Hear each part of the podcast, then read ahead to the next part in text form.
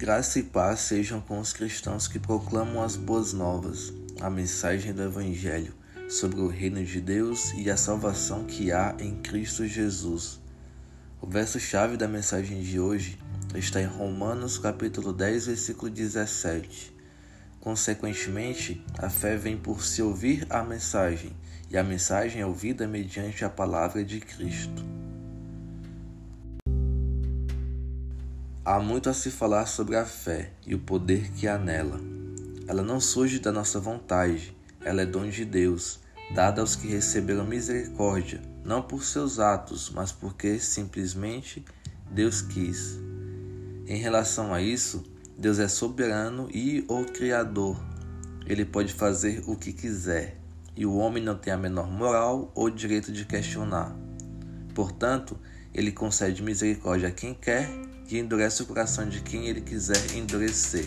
Romanos 9:18. Mas nós não sabemos sobre quem recairá a misericórdia de Deus, nem quem terá fé na obra redentora de Cristo. Por isso, é necessário pregar o Evangelho a toda criatura, pois a fé vem pelo ouvir e ouvir a palavra de Deus. Não temos que julgar se uma pessoa está demorando ou não para aceitar Jesus nem se entristecer se alguém não aceitou, se você tiver feito sua parte pregando. Porque quem convence é o Espírito Santo. O nosso trabalho é o de pregar, orar e interceder uns pelos outros, a fim de que todos alcancem a misericórdia, ou sejam alcançados por ela, mas sabendo que isso é uma utopia.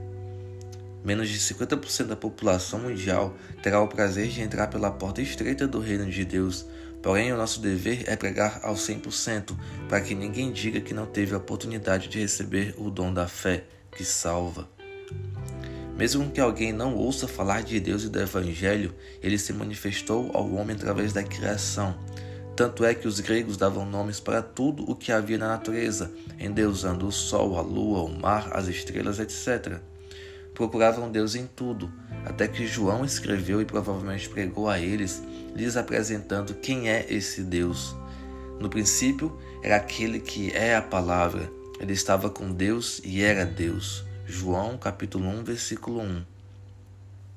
Os gregos acreditavam em um Criador universal com o nome de Logos, palavra, e João os apresentou Jesus, o Verbo, a palavra de Deus, que é Deus.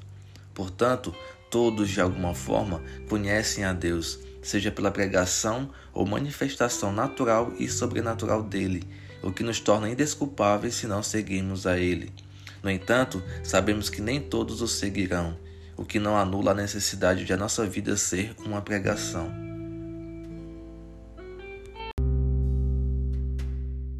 Oração.